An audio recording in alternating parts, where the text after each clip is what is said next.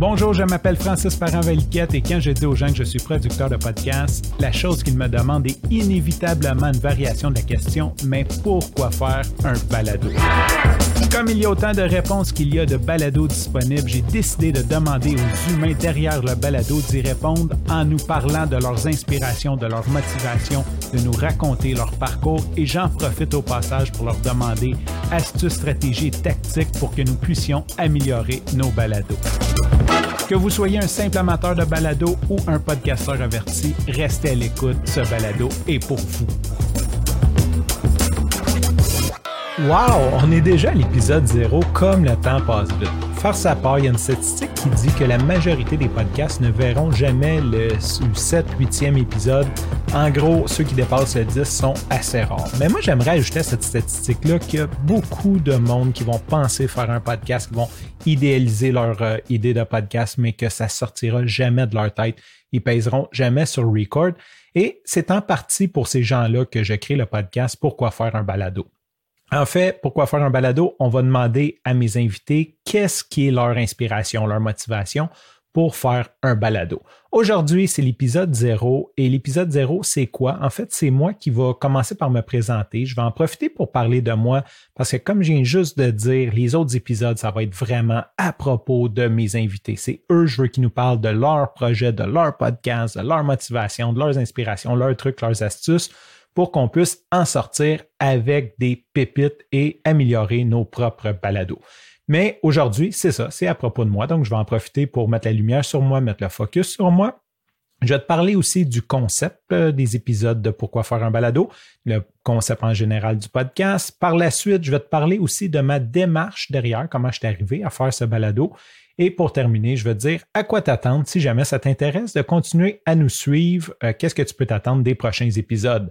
Je vais commencer par me présenter. Mon nom est Francis Parent-Valiquette. Je suis producteur de podcast. En gros, ce que je fais, c'est j'accompagne les entrepreneurs à lancer leur propre podcast et à le produire. Donc, si tu as, si es déjà, as déjà un podcast et que tu aimerais t'enlever une certaine charge de travail, on peut produire et nos forfaits varient comme de formation, accompagnement à on produit tout pour toi.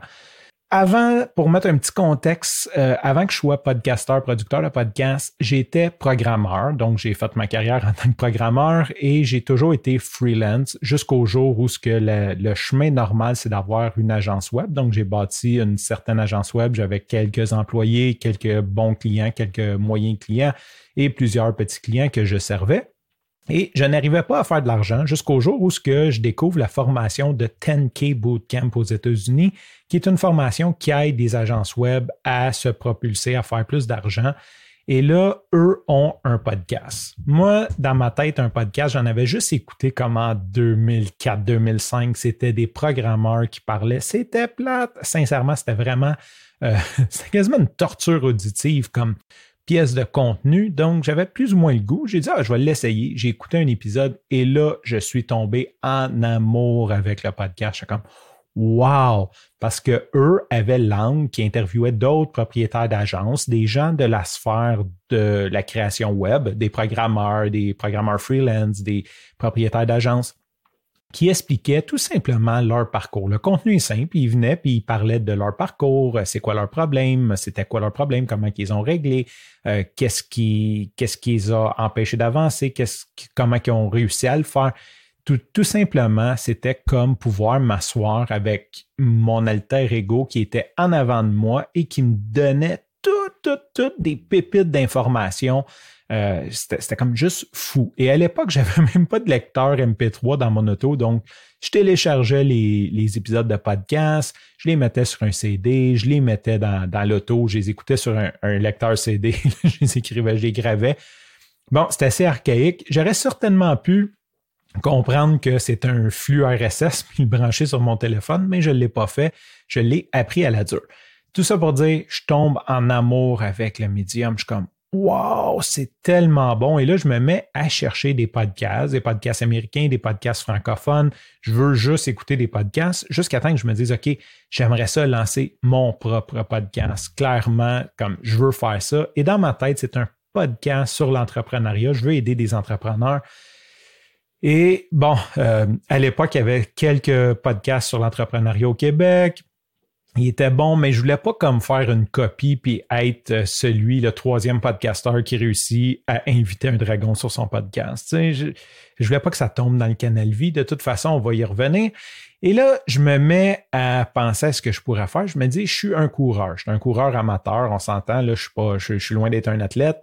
Donc, je me dis, OK, je vais faire un podcast sur ma passion. Premièrement, ça va être une super bonne école. Deuxièmement, j'ai le droit de me tromper. En n'étant pas un expert en course à pied, euh, ça va me pardonner. Et troisièmement, je vais pouvoir aller chercher une certaine crédibilité en posant des questions comme un débutant ou comme quelqu'un de mon niveau, puisque je connais à peu près rien. Je connais pas c'est qui les joueurs, je connais pas c'est qui euh, les athlètes, je connais peu l'histoire, je connais peu les techniques. Donc, ça va me permettre de poser des questions comme mon auditeur voudrait que je les écoute. Je me dis, c'est mon école, donc je fais le podcast coureur.io. Euh, je crois qu'il y a 12, 11 ou 12 épisodes à date. D'ailleurs, je planifie faire une saison 2 parce que j'ai encore beaucoup de traction, beaucoup de gens m'en parlent. Euh, malgré que c'est mon premier, que j'ai fait toutes mes erreurs dedans, c'est, ça reste un podcast qui est d'actualité. Quasiment trois ans plus tard, les gens m'en parlent encore. Donc, je fais le podcast coureur.io. Pour faire ça, là, je me rends compte que ça prend beaucoup de temps. Donc, je, délaisse des clients de web. Je dis, écoutez, euh, je vais arrêter de vous servir. Bien sûr, bon, on a trouvé des arrangements, on a trouvé d'autres personnes pour me remplacer. Et je me dis, euh, et là, je pense que tout le monde se met à penser que je suis vérifou. Ils sont comme, OK, tu vas lâcher des, clients de programmation, ton agence, euh, j'ai comme slacké des employés pour te concentrer sur faire de la radio underground. Et là, ça a l'air très proche 2018 et ça l'est, mais le podcast a beaucoup évolué depuis les deux dernières années et demie, mettons. en francophonie, la plupart du monde ne savait même pas c'était quoi un podcast, ou à peu près pas idée. Donc, j'étais assez euh, considéré comme weirdo dans ma sphère. Je pense qu'il y avait même des jokes. j'ai entendu du monde comme rire un peu de moi, dire genre, euh, OK, je lâche ma job, je m'en vais faire du podcast. J'étais comme devenu un petit peu le running gag. Euh, bon, là, je me suis mis à faire coureur.io. La vie a fait que j'ai dû mettre un petit pause sur mon podcast. ça me travaillait dans la tête. Et là, je me remets là-dedans. Je me dis, OK, j'ai peut-être pas réussi à continuer, mais je vais euh, définitivement lancer d'autres podcasts. Je veux, comme continuer. C'est peut-être le temps de lancer mon podcast sur l'entrepreneuriat. Et je me dis comment faire pour que je reste concentré là-dessus? Et là, je me dis, OK, je vais faire un pivot d'entreprise pour aider les autres à lancer leur podcast. Euh, je vais vraiment me spécialiser dans le podcast peu importe comment que ça va se prendre, je veux comme devenir une compagnie de podcast au Québec. Je commence à travailler là-dessus et je me rends définitivement à la conférence Podcast Movement. Si tu ne connais pas Podcast Movement, c'est la plus grosse conférence de podcasteurs au monde. Euh, ça se passe aux États-Unis une fois par année. Donc, je me rends là en 2019. J'ai aucune idée, aucune attente, mais je me dis, il y avait quelque chose en dedans de moi qui me disait, faut que tu sois là. Donc, je m'en vais là et là, wow, je rencontre un paquet d'autres. Tu sais, comme je me pensais pas mal isolé dans mon coin, mais là, je me suis rendu compte qu'il y avait une mort d'opportunités. Quand tu vois des gens d'Hollywood qui sont là, qui cherchent des talents, quand tu vois des producteurs de podcasts qui ont 500, 600 clients, euh, euh, comme là, j'ai compris la force de ça en allant dans cette, cette niche-là. Et là, je suis revenu ultra motivé. Je me suis retroussé les manches. Euh, j'ai avisé la majorité de mes clients qui me restaient que ça achevait. Et je me suis dit, je me concentre sur le podcast. Depuis ce temps, c'est ce que je fais. Donc, il me reste même plus de clients de web. Il m'en reste un qui, qui est à veille de terminer. Mais c'est ça. Donc, j'ai concentré ma vie. Je me suis dit, je vais concentrer ma vie en étant toujours dans cette sphère-là. Ça va m'aider. Et c'est ça un petit peu mon parcours de programmeur web à podcaster. Chose intéressante, c'est que j'ai décidé de faire de ma mission de vie, ça, ça fait partie de tout mon développement personnel, d'amener le podcast francophone à un autre niveau. Présentement, le podcast francophone est vraiment en retard sur les États-Unis, sur le contenu anglophone. On est en retard aussi Québec versus France. L'Europe est déjà un petit peu plus avancée que nous. Mais c'est pas tant de rattraper le, le, retard, mais de réussir à avoir un impact. Et sincèrement, je sais toujours pas comment, mais je me dis qu'en travaillant tous les jours là-dedans, en aidant des gens à les démarrer, en créant du nouveau contenu, en essayant des choses, ben, je vais réussir à, amener le podcast à un autre niveau.